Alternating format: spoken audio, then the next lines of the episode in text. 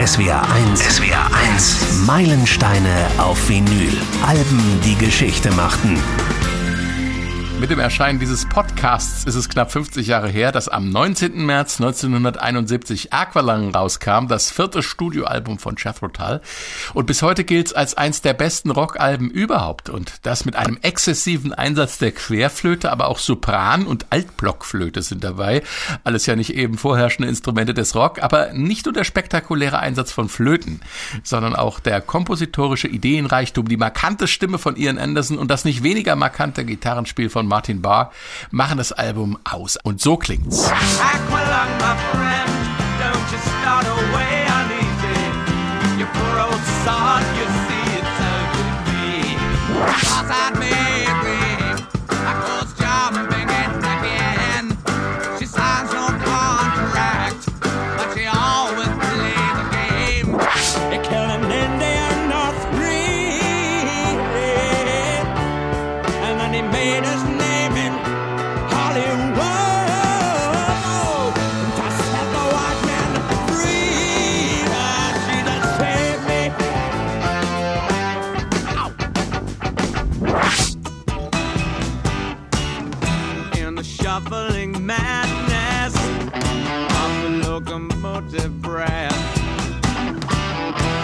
The all-time loser. Headlong to his death. Aqualung, Cross-Eyed Mary, Hymn 43 und natürlich einer der Rockklassiker überhaupt, Locomotive Breath. Das alles und noch viel mehr ist Aqualung, ein Album mit zwei Themenseiten, das aber laut Ian Anderson kein Konzeptalbum sein sollte. Darum und um noch viel mehr geht's jetzt hier im SW1 Meilensteine Podcast. Im SW1 Studio begrüße ich aus der Musikredaktion Christian Fahr. Hallo. Ich sende aus dem Homeoffice und heiße Frank König. In diesen Zeiten müssen auch wir manchmal improvisieren. Deswegen äh, sind wir heute nur zu zweit. Aber Sie sind ja da und das ist das Wichtigste. Und hier ist der Opener und der Titelsong Aqualine.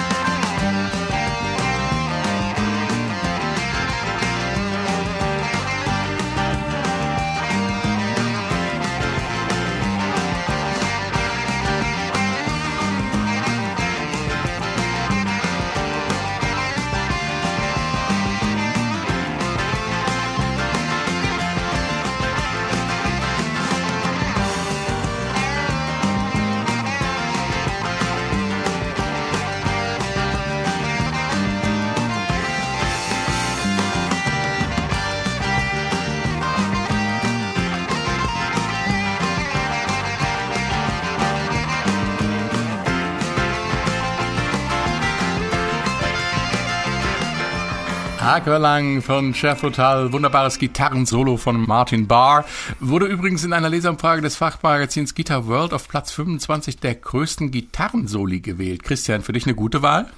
auch keine schlechte zumindest, aber ich habe da immer ein bisschen Probleme mit äh, musikalische Leistungen so zu ranken, dass man jetzt sagt, das ist jetzt Nummer 25 von ich, gefühlten 10.000. Deswegen das, würde ich jetzt nicht zu hoch hängen. Ja, wir, wir halten fest, äh, Martin Barr ist ein fester und wichtiger Bestandteil mit seinem Gitarrensound äh, der Band Tull und äh, wir reden heute erstmal über ihn, ähm, weil die Flöte kommt ja sowieso noch. Ähm, und bevor wir zum Song selbst kommen, nochmal zum Sound im Allgemeinen. Das ist ja wirklich auffällig, dass das so knochentrocken klingt, äh, über weite Strecken richtig klaustrophobisch und das zu einer Zeit, als im Prog-Rock eher Cinemascope-Sound angesagt war, Christian.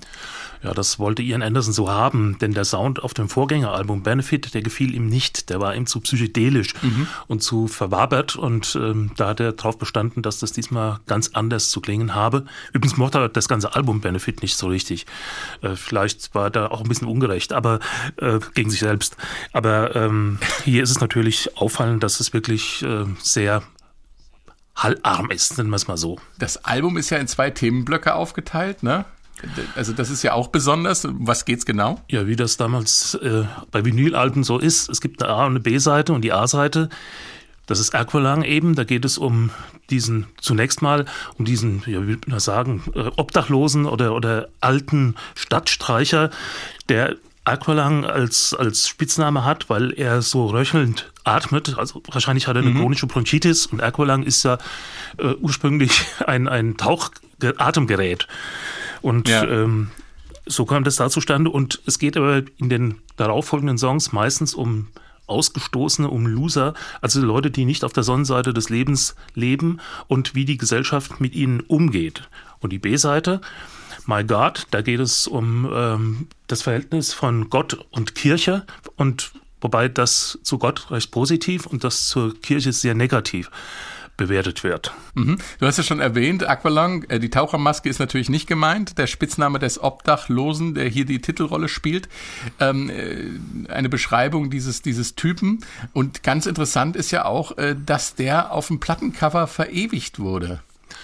Ja, also wurde ein Aquarell oder mehrere Aquarelle angefertigt und ähm, ursprünglich ist wohl die Idee gewesen, ähm, den an Ian Anderson selbst ein bisschen anzulehnen. Also er sieht ihm ähnlich zumindest, oder so wie Ian Anderson okay. damals aussah, zumindest die Frisur ja. und so weiter. Und äh, was grundsätzlich dahinter steckte, war, dass äh, Ian Andersons Frau, eine Fotografin, die hat also solche Leute fotografiert, um das zu dokumentieren, mhm. wie die leben und so weiter und wie es denen geht. Und sie hat offenbar dann auch äh, ihren Mann inspiriert, so etwas mal musikalisch textlich umzusetzen. Und deswegen ist sie sogar auf dem Albumcover, also ist sie als äh, Co-Autorin erwähnt, obwohl sie nichts geschrieben hat, aber sie hat sozusagen den Anstoß gegeben, diese, diese Thematik aufzugreifen. Ich glaube, die einzige Co-Autorin oder Co-Autor, der überhaupt auf diesem Album auftritt, ne? Ja, also ab da hat äh, Ian Anderson alles selber in die Hand genommen und äh, bei den vorigen Platten, da war auch mal jemand anders dann noch beteiligt, aber ab da war das jetzt rum. Ab jetzt wurde das eigentlich eine Ian Anderson Show. Der Song selbst ist ja sehr vielseitig, Rockgitarren, akustisch, folkige Passagen und wirksam eingesetzte Effekte, weil die wirken natürlich auch, wenn alles andere so knochentrocken ist. Äh, wie zum Beispiel dieser ganz schmalbandig eingestellte Equalizer, klingt wie durchs Telefon gesungen. Ja, das ist auch äh, öfter später noch so aufgegriffen worden. Wir denken beispielsweise Telephone Line von Electric Light Orchestra, wo genau dieser Effekt auch eingesetzt wird. Mhm. Und ähm, ja, also Ian Anderson hat selbst äh, gesagt, das klingt wie wenn man ein Megafon auf eine Menschenansammlung richtet und da reinspricht. Und er sagt, und das finde ich eigentlich sehr interessant, ähm, es ist der Klang, der 1941 junge Piloten aufweckte, und sie in die Lüfte schickte, um gegen die Hunnen, also gegen die Deutschen, zu kämpfen. Und das äh, ist der Ruf zu den Waffen der jungen Männer, die in ihren Hurricanes und Spitfires aufsteigen. Es ist etwas, das einem Engländer im Blut liegt. Ist schon eine sehr bedenkenswerte Aussage und könnte natürlich auch bedeuten, dass Erquerlang, also dieser alte Mann, dass das ein Kriegsveteran ist, der nicht mehr in die Gesellschaft zurückgefunden hat und schwer traumatisiert ist. Ist aber Spekulation jetzt in dem Fall. Mhm. Aber auf jeden Fall eine spannende Geschichte. Und wenn es so ist, äh, dann hat Aqualong, äh, der britische Kriegsveteran, einen Kameraden auf deutscher Seite, dem es genauso erging, der Jupp von Bab. Und ich habe mal einen Ausschnitt äh, aus der Version aus dem Live- und Deutlich-Album von Bab genommen. Äh, da hört man das ganz besonders eindrucksvoll, äh, diese Kriegstraumatisierung. Vrienden sportstress, hingekommen, so der Marmorfleisch. Lambrusco. Op der Plastiktüte mit singe paar Klamotten steht die Dusche. Ja, der Jupp trägt grad sing Und er nimmt dich mit, jedenfalls mit der und er verzählt sich froh.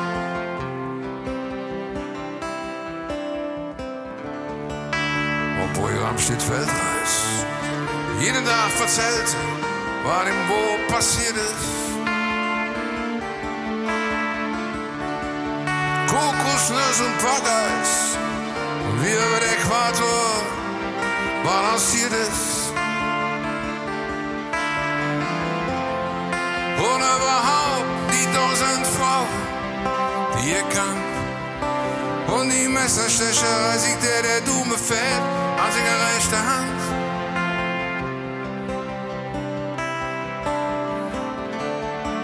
Und ich in Kathmandu, wo mit zwei Yetis Skat geklappt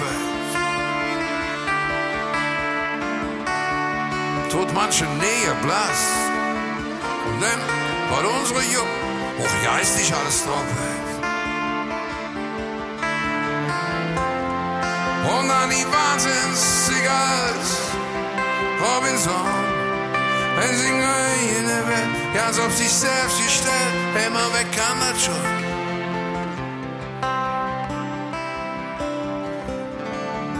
Jupp erzählt vom Jordrausch Wir twistet tanzen Mit der Cobra Von einem karierten Zebra war blonde viel speaking namens Lola. Nur von Stalingrad verzerrte nie, wo liegt das Stalingrad? In welchem Land ist das? Stalingrad, packe nie, irgendwie.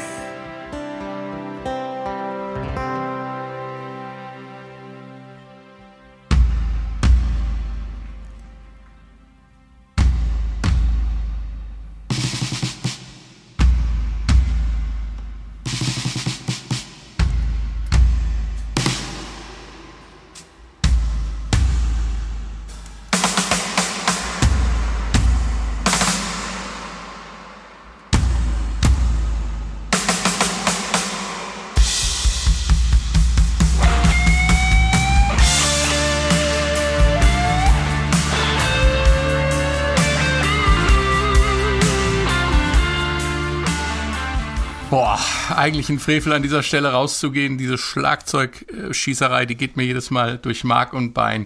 Aber der Jupp begegnet uns schon in zwei Wochen wieder. Da besprechen wir nämlich zum 70. von Wolfgang Niedecken das für uns zu Schnigge Album von Bab. Der Meister wird wieder selbst dabei sein, also vormerken, am 30. März wird Wolfgang Niedecken 70 und schon am 29. erscheint der SW1 Meilensteine Podcast für zu us zu Schnigge. Der Jupp von Bab, sozusagen das deutsche Pendant von Aqualang, zwei Existenzen, die der Krieg zerstört hat. Zwei beeindruckende Songs über das gleiche Thema. Und hier geht's weiter mit der Nummer hier, Cross-Eyed Mary.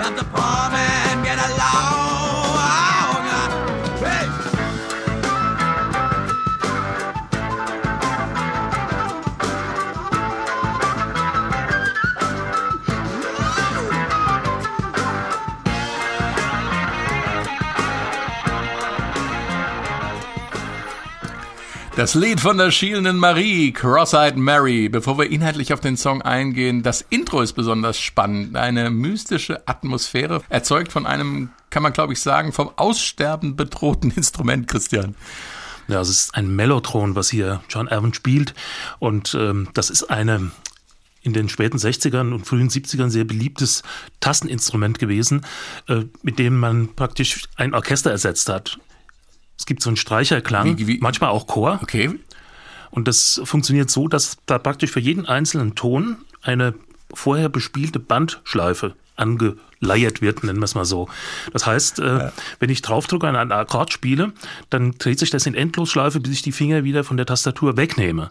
Und äh, wenn ah. man es anspielt, dann schwingt das so ein. Und das gibt so einen flirrenden Klang. Also beispielsweise, wo das sehr exzessiv eingesetzt wurde, das Melodrom war bei den Moody Blues. Also fast bei jedem Song. Und äh, wer das im Ohr hat, also Nights in White Satin zum Beispiel, das gibt eine ganz, äh, ja, wie soll man sagen, eine, eine zauberhafte Stimmung stelle ich mir mechanisch und elektronisch auch eine, als eine rechte Herausforderung vor. Ja, ja, vor allem die Dinge äh, gingen dauernd, die waren A, sehr schwer. Logisch. Und dann gingen sie dauernd kaputt, ja. weil nämlich das war ja alles mechanisch. Das, da wurde nichts von Festplatte gezogen, wie dann bei irgendwelchen polyphonen Synthesizern, die einen ähnlichen Effekt haben, aber nicht dieses, äh, wirklich dieses Schwebende und, und, und Flirrende wird dir heute noch als Salatmaschine verkauft. Für, naja. Bandsalat wahrscheinlich. Ja, ja. Meistens standen das die im Studio. Also die live mitzuschleifen, das haben sich nur die wenigsten getraut, muss man sagen, weil das, wie gesagt, eine, eine, ein, ein Monster war. Inhaltlich geht es in Cross and Mary um eine Straßenprostituierte, die ihre Dienste ganz offensichtlich in der gleichen Stadt anbietet, in der auch Aqualang lebt. Äh, der kommt nämlich auch vor in dem Song. Und es ist wieder eine Geschichte über die Würde eines jeden Menschen. Ja, in dem Fall ist es die Crossheart Mary selber auch, äh, die als Prostituierte, wie gesagt, arbeitet und sich um diejenigen kümmert, die auch eben wie Erkolang auf der Straße leben und ähm, um die sich sonst niemand kümmert. Und sie ähm, ist insofern auch bemerkenswert, dass sie praktisch reicheren Freiern äh, mehr Geld abnimmt und ärmeren äh, teilweise auch gar nichts. Um sie wird ja hier auch im Text beschrieben als Robin Hood sozusagen der, der Straßenprostitution. Und ähm, sie ist eigentlich ein guter Mensch. So muss man es wohl sehen. Von, von, ihrer, ja. von ihrer grundsätzlichen Einstellung her. Auf Aqualang finden sich für den Pockrock der frühen 70er typisch lange Stücke von fünf, sechs oder auch sieben Minuten. Aber auch ganz kurze Tracks, die nicht weniger verzaubernd sind als die Longsongs. Cheap Day Return ist so eine Nummer.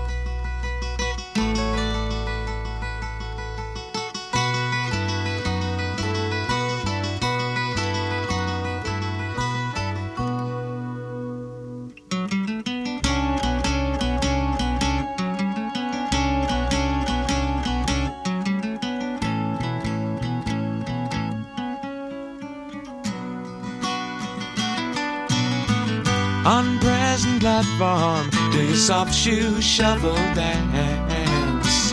Brush away the cigarette ash that's falling down your pants. And then you sadly wonder, does the nurse treat your old man the way she should? She made you tea, asked for your autograph. What a laugh.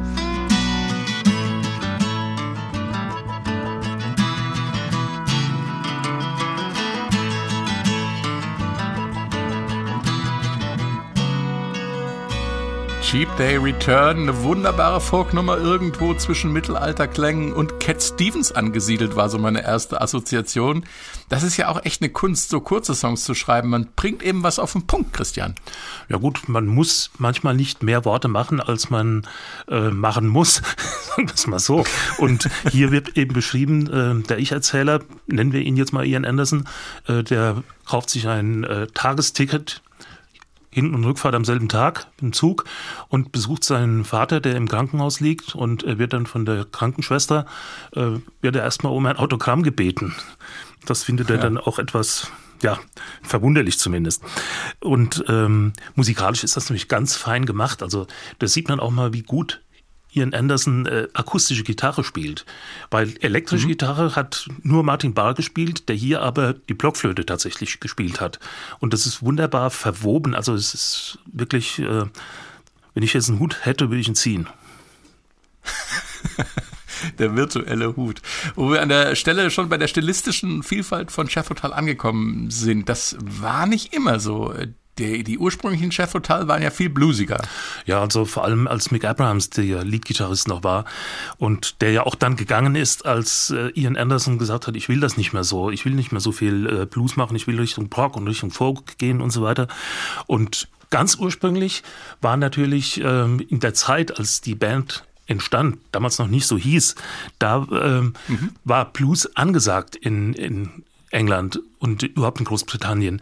Der Brit Blues Boom war damals, äh, lag in der Luft und unabhängig davon, dass äh, Ian Anderson das später ausweiten wollte, war er auch ein Bluesnick zunächst mal. Er hat doch nicht Flöte gespielt, mhm. sondern Mundharmonika und äh, Blues Harp und äh, die Leute, mit denen er früher zusammengespielt hat, die sind dann später alle reihenweise zu Jethro Tull irgendwann mal gekommen. Also äh, das war schon eine eingeschworene äh, Musikertruppe, die er hatte. Und ähm, das heißt, und ich habe keinen Zweifel dran zu glauben, äh, nicht dran zu glauben, äh, dass er immer ähm, einen neuen Bandnamen sich ausdenken musste weil äh, der Booker, der sie quasi managementmäßig vertreten hat, nicht getraut hat, die zweimal unter demselben Namen anzubieten, weil sie so schlecht waren, seiner Meinung nach. Auch ist also auch äh, auch eine Art Markenführung. Ist auch eine Markenführung. Aber wie gesagt, das sowas weiß man nie genau. Äh, Ian Anderson ist in der Hinsicht ein sehr, äh, sagen wir mal, äh, skurriler und humorvoller Mensch, der sich vielleicht sowas auch ausgedacht hätte. Und ja. ähm, zu dem Namen Jethro Tull kamen sie dann. Das war Jethro Tull gilt als der Begründer der modernen Agrarwissenschaft. Der lebte so im, an der Grenze vom, vom 17. und 18. Jahrhundert und hat ähm, sich ja praktisch für, für neue landwirtschaftliche Methoden eingesetzt, hat auch äh, Geräte erfunden. Warum er jetzt ausgerechnet in der Hinsicht zum Namenspatron wurde, weiß ich auch nicht. Aber ich meine, eine gewisse Verbindung gibt es doch zumindest heute. Ist, ist, ist äh, Ian Anderson nicht auch äh, Landwirt geworden? Da hat man eine Weile Lachse gezüchtet. Und Lachse, ist, Lachse, okay, und ist grundsätzlich, ja, und ist grundsätzlich äh, ähm, naturverbunden auch. Hat ja auch ein Konzeptalbum Songs from the Wood darüber gemacht, über das landwirtschaftliche Leben. Aber ähm, es war damals schon etwas außergewöhnlich, sich nach einem barocken Schriftsteller und Wissenschaftler zu benennen. Hat funktioniert. Äh, wie ich schon eingangs erwähnt, hat Aqualang genau genommen keine A- und B-Seite, sondern vielmehr zwei Themenseiten. Äh, Aqualang nämlich als erste Seite und wenn man das Album umtritt, die Themenseite My God. Es geht um den Glauben und die Kirche auf der zweiten Seite. Und jetzt äh, gehen wir mal auf Zeitreise. Das SWR-Archiv ist ja eine wunderbare Zeitkapsel. Und es gab natürlich auch schon vor 50 Jahren, 1971, Radiosendungen, die das Album Aqualang besprochen haben. Zum Beispiel die Sendung Musikbox Religiöse Tendenzen in der Popmusik aus dem SDR-Funkjournal für junge Leute. Da hat Peter Mordo das Album besprochen und zwar genau am 5. Juni 1971. Wir hören mal, was er und Ian Anderson damals zum Song My God zu sagen hatten, natürlich mit Ansagerin. Gott ist tot, sagte Friedrich Nietzsche. Viele Popmusiker sind aber anderer Meinung. Hören Sie dazu Peter Mordo. Auch den englischen Rockflötisten Ian Anderson, Spiritus Rector der nach dem Agrarwissenschaftler Jethro Tull 1674 bis 1741 benannten Popgruppe beschäftigt das Verhältnis zwischen Mensch und Gott. Die Lieder in der letzten Jethro Tull LP, Aqualung, sind weder naiv wie die meisten der Religious Revival Pop-Songs, noch agnostisch wie die Lieder des John Lennon. Skeptisch betrachtet Ian Anderson die Rolle der etablierten Kirchen als Mittler zwischen Gott und den Menschen. Befragt, ob er an Gott glaube, antwortete Ian Anderson, I've probably always believed in God. You know, since I was a little boy, uh, I was taught to believe in God. I believed in God without knowing why. It's something I think is wrong, and if I ever have children, I would want to change that. I would want them to make up their own minds about God. In other words, I wouldn't tell them to believe in something that they couldn't understand. I should ask them to find out about religions, to, to be aware of uh, what people think about God and about different ways of worshipping God. But I think it's the right of every individual to decide for himself whether he believes in a God, and if so, how he wants to acknowledge that God, whether he wants to be a member of one of the established churches or whether he just wants to believe by himself in his own way. In seinem Song My God formuliert Ian Anderson seine Gedanken so. Menschen, was habt ihr getan? Ihr habt ihn in seinen goldenen Käfig gesperrt. Ihr habt ihn nach eurer Religion zurechtgebogen, habt ihn vom Grabe auferstehen lassen. Er ist der Gott von nichts, wenn das alles ist, was ihr seht. Aber du bist der Gott über alles, ein Teil von dir und mir. So stütze dich sanft auf ihn, fordere nicht, er solle dich retten von den Gnaden der Gesellschaft und den Sünden, die du nicht wahrhaben willst. Die blutige Kirche von England, in Ketten der Geschichte gefesselt, erbittet deine irdische Anwesenheit im Pfarrhaus zum Tee.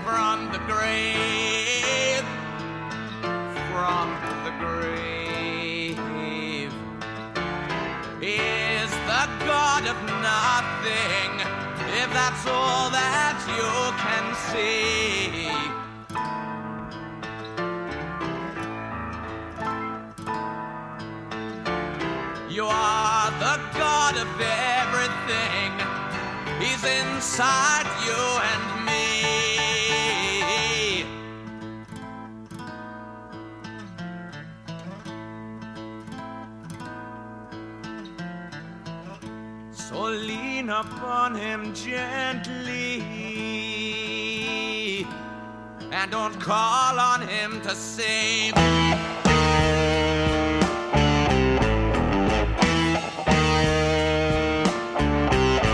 You from your social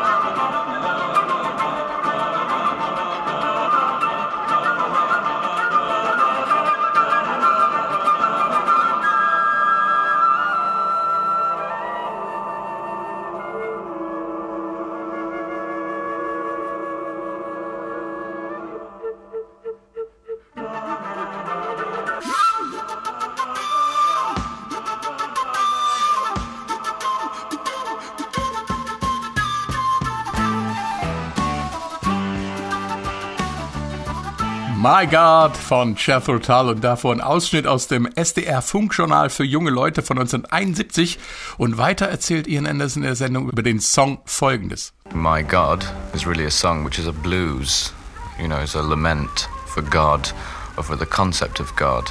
Really, what the song is saying is uh, talking to people and saying, you know, why do you have to worship God in so many different ways and give Him so many different names? Because God is within you all. You don't have to look to religion for God. God is within you. You can see God within yourself as a person. Kurz gesagt, ist äh, My God ein Blues und Ian Anderson ruft dazu auf, Gott in uns selbst zu finden und nicht allein in Institutionen wie der Kirche, Christian. Die Frage nach dem Gottesbegriff und was die Menschen und die Kirche daraus gemacht haben, zieht sich ja durch die komplette zweite Albumseite. Bei den allermeisten Songs jedenfalls. Und ähm, da kommt die Kirche, wie gesagt, nicht gut weg. Also er hat äh, geradezu einen Hass, möglicherweise auch traumatische Erfahrungen in der Kindheit gemacht. Und äh, sagt ja, also diese verdammte Kirche von England, die ja ähm, quasi Staatskirche ist, äh, ist für ihn ein Feindbild. Allerdings, wie gesagt, das ist kein, äh, das ist kein atheistisches Manifest, was da gemacht wird. Äh, es ist eher eine Verteidigung von Gott, wie zumindest Ian Anderson ihn sich vorstellt, gegen das Bodenpersonal, wie man so schön sagt. Ian Anderson hat von sich selbst mal gesagt, er sei so auf halbem Weg zwischen Deist und Pantheist. Ein Deist, das ist jemand, der glaubt, dass Gott die Welt geschaffen hat, dass es einen Schöpfergott gibt, der sich aber nicht weiter dann um kümmert, also und in dem, den man auch nicht anbeten kann oder mit dem man auch nicht in Kontakt treten kann, aber es gibt ihn. Und der Pantheist, ja, das, der sieht Gott eben überall, er sieht alles spirituell durchdrungen. Der braucht keinen persönlichen Gott, sondern der erkennt Gott in allem, äh, was existiert. Und wenn man da auf halbem Weg ist, dann äh, kommt man ziemlich genau auf diese Texte, die Ian Anderson hier formuliert. Über Gott und die Welt haben wir gesprochen, aber nicht über Ian Andersons Flötenspiel, das ja auch bei My God besonders prägend ist. Wir haben es gerade gehört. Überhaupt äh, haben wir noch nicht explizit über ihn gesprochen. Sänger, Songwriter, Flötist, Gitarrist, die Mundharmonika Blues Harp spielt er auch auf dem Album. Ähm, äh, später kamen dann noch diverse Tasten und Seiteninstrumente dazu über die Jahre. Er ist unbestritten der Bandleader, das Mastermind äh, von Jethro Tull. Und wie er zur Flöte kam, ist eigentlich eine ganz einfache Geschichte, die er selbst erzählt hat. At that point in time, there was Jeff Beck, Jimmy Page, there was obviously Eric Clapton. Zu der Zeit gab es Leute wie Jeff Beck, Jimmy Page, natürlich Eric Clapton, Leute, die wirklich die großen Nummern in der Stadt waren. Deshalb musste ich etwas anderes finden und da hing diese unscheinbare Querflöte im Musikladen. Heute weiß ich, ganz sicher kann ich nicht so gut Gitarre spielen wie Eric Clapton, aber genauso sicher kann der dafür auch nicht so gut Querflöte spielen. But I'm equally sure he doesn't play flute as well as I do. Das ist auch eine Logik. Ähm, ich glaube, das ist schon so ein ganz spezieller Wesenszug von Ian Anderson. Er hebt sich einfach wohltuend von den allermeisten anderen Bandleadern ab. Der Typ ist eine Marke, Christian. Ja, der Typ hat vor allem Humor. Das muss man mal ganz klar sagen. Und er hat einen Hang zur Theatralik in den 70ern gehabt. Allein durch die optische Aufmachung mit diesen äh, viktorianischen Klamotten, aber dann auch äh, wieder völlig andere äh, Kostümierungen. Dass er auf einem Bein die Flöte spielt, das ist auch schon mal ein Hingucker. Und ähm, Ja. Also wer den mal aus der, ja, wer den mal aus der Nähe erlebt hat äh, auf der Bühne, die, die Mimik, äh, die, der, die der von sich gibt oder an sich hat, so muss man sagen, diese stechenden Augen, dieses Hin und Her, dieses erratische Hin und Herspringen, das ist etwas, äh, da kann man den Blick nicht von lassen. Und die Stimme ist natürlich auch äh, jetzt für Blues jetzt eigentlich gar nicht geeignet, aber für das, was er macht, diese Mischung aus Folk, Mhm. Rock und Prog, da ist die äh, ideal, weil sie sehr klar und sehr schneidend ist. Aber es ist keine Soul-Stimme oder so. Ne? Also er ist Nee. tatsächlich er selbst. Ja, und die Flöte spielt er ja auch, wie nur er sie spielt eigentlich. Ne? Also dieses, diese Mischung aus, aus Überblasen und, und, und Grunzlauten, das ist ja und, und wirklich mitsingen, was, eine er spielt. Ja. Das ist schon, das ist schon, er singt ja auch mit, teilweise die Töne, die, die er spielt. Und er hat gesagt, äh, er hat, als sie das erste Album aufgenommen haben, Jethro Tull, da hat er gerade ein paar Wochen die Flöte überhaupt erst gehabt. Und das ohne Lehrer, also er hat sich das alles irgendwie mehr Ja. oder weniger als, als, soll man sagen, als Klangerzeuger und we- weniger als Instrument drauf geschafft. Das kam dann später, als er es dann wirklich beherrschte.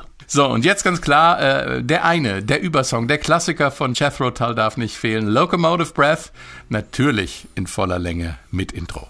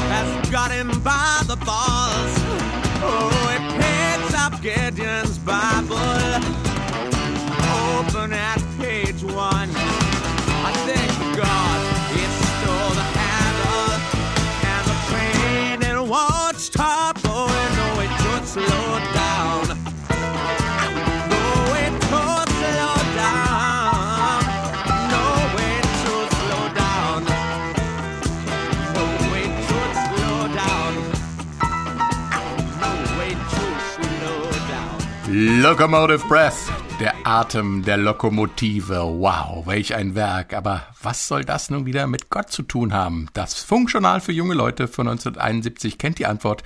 Hier sind nochmal Peter Mordo und Ian Anderson. Locomotive Breath bezeichnet Ian Anderson als ein Lied über das Sterben. Es zeigt den Menschen auf einem Zug, auf einer Reise, die nie endet. Das Lied sagt, Gott hat den Schalter in der Hand, der den Zug anhält. Der Mensch ist nur Fahrgast auf dem Zug, er vermag ihn nicht anzuhalten. Er weiß nicht, wohin der Zug fährt. a title with a song which is really a song about dying, which pictures man as being on a train, on a locomotive, which is a never ending journey. He has no control over it. As the song says, God has taken the handle which stops the train. God has hold of that, and man is just a passenger on the train. He can't stop it.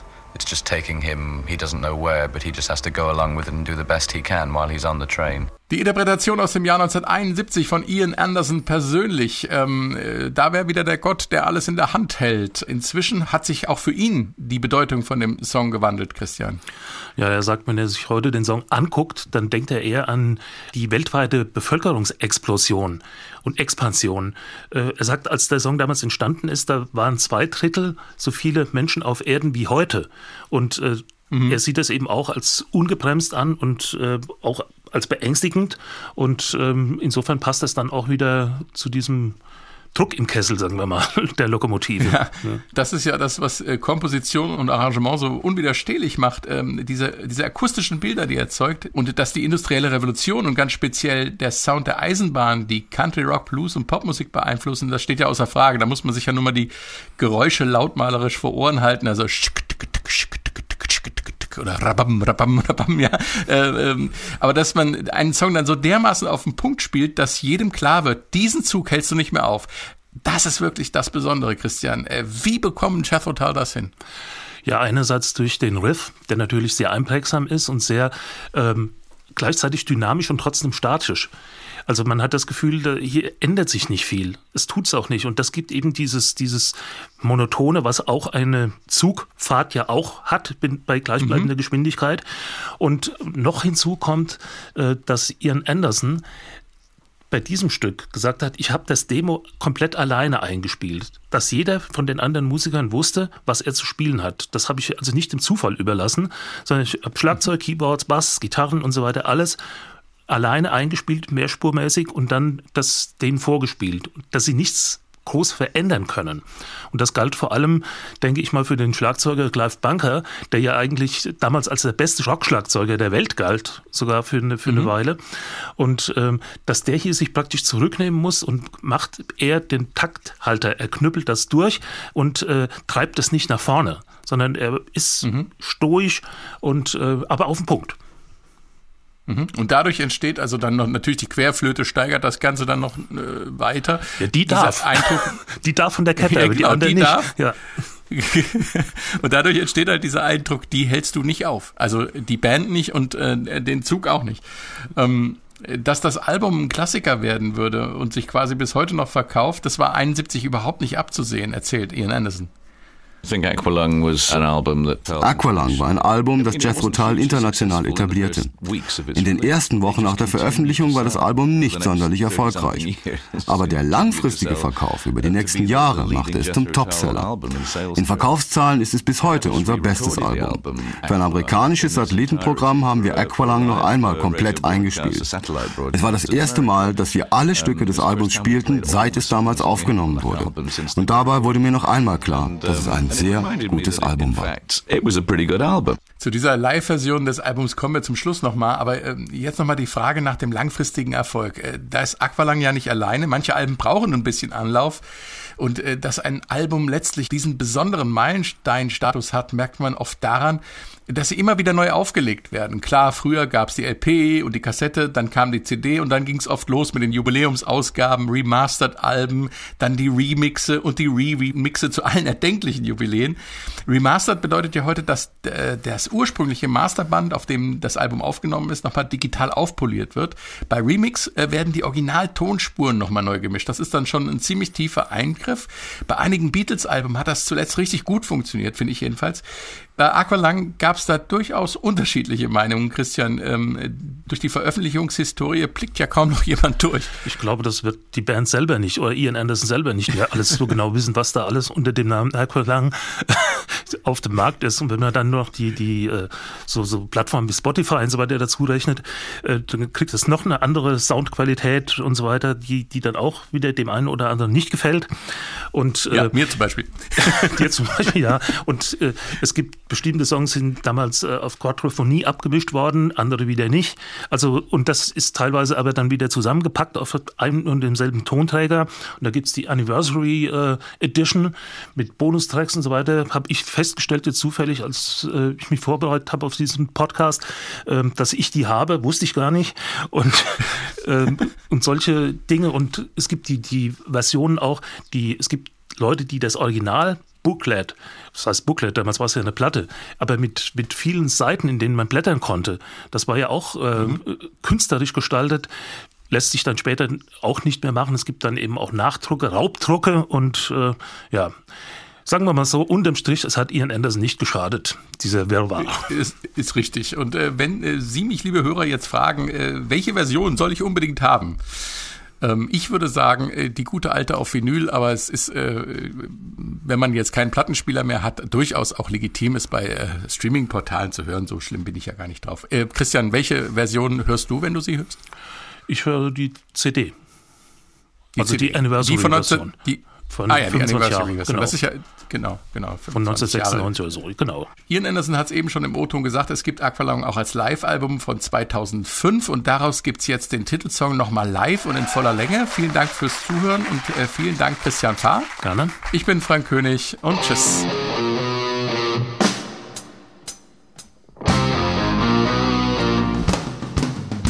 Hey, sitting on the park bench. With.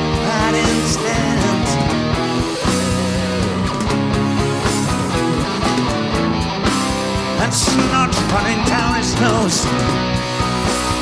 Oh, greasy fingers shabby clothes. Oh. He's trying in the cold sun. Watching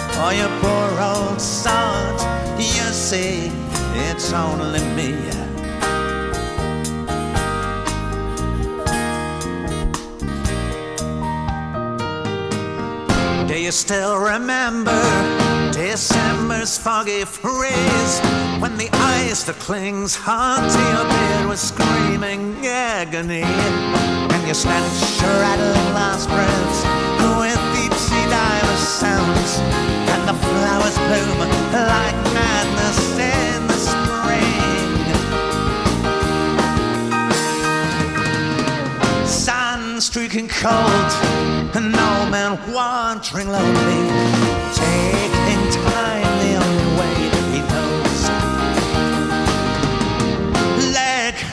fast as he bends to pick a target when he goes down to the bog and warms his feet.